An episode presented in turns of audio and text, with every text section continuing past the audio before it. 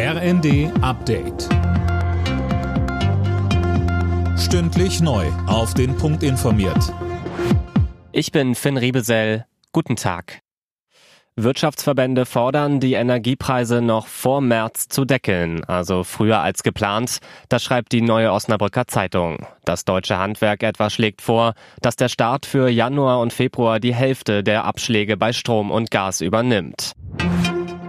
In Italien übernimmt die neue rechte Regierung. Staatschef Mattarella hat das Kabinett im Präsidentenpalast in Rom vereidigt. Fabian Hoffmann berichtet. Giorgia Meloni ist nun erste Ministerpräsidentin des Landes überhaupt. Morgen steht die erste Sitzung des Ministerrates an. Kommende Woche muss sich die Regierung einem Vertrauensvotum im Parlament stellen. Meloni führt eine Dreierkoalition an aus ihrer ultrarechten Fratelli d'Italia, der rechtspopulistischen Lega und der konservativen Forza Italia. Wie genau die Richtung der neuen Regierung aussehen wird, ist unklar, denn es gibt unterschiedliche Ansichten beispielsweise im Umgang mit Russland. Meloni hatte sich zuletzt zur EU und auch zur NATO bekannt.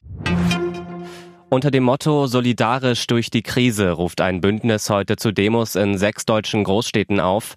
In Berlin, Dresden, Düsseldorf, Frankfurt, Hannover und Stuttgart. Die Details von Eileen Schallhorn. Zu den Organisatoren gehören Gewerkschaften, Sozial- und Umweltverbände. Sie fordern unter anderem in der Energiekrise weniger Entlastungen mit der Gießkanne, sondern zielgerichtete Hilfen für die, die sie besonders nötig haben. Sie machen sich aber auch für mehr erneuerbare Energien stark und fordern einen grundlegenden Wandel in der Finanz- und Haushaltspolitik. Das Bündnis erwartet Zehntausende Teilnehmer.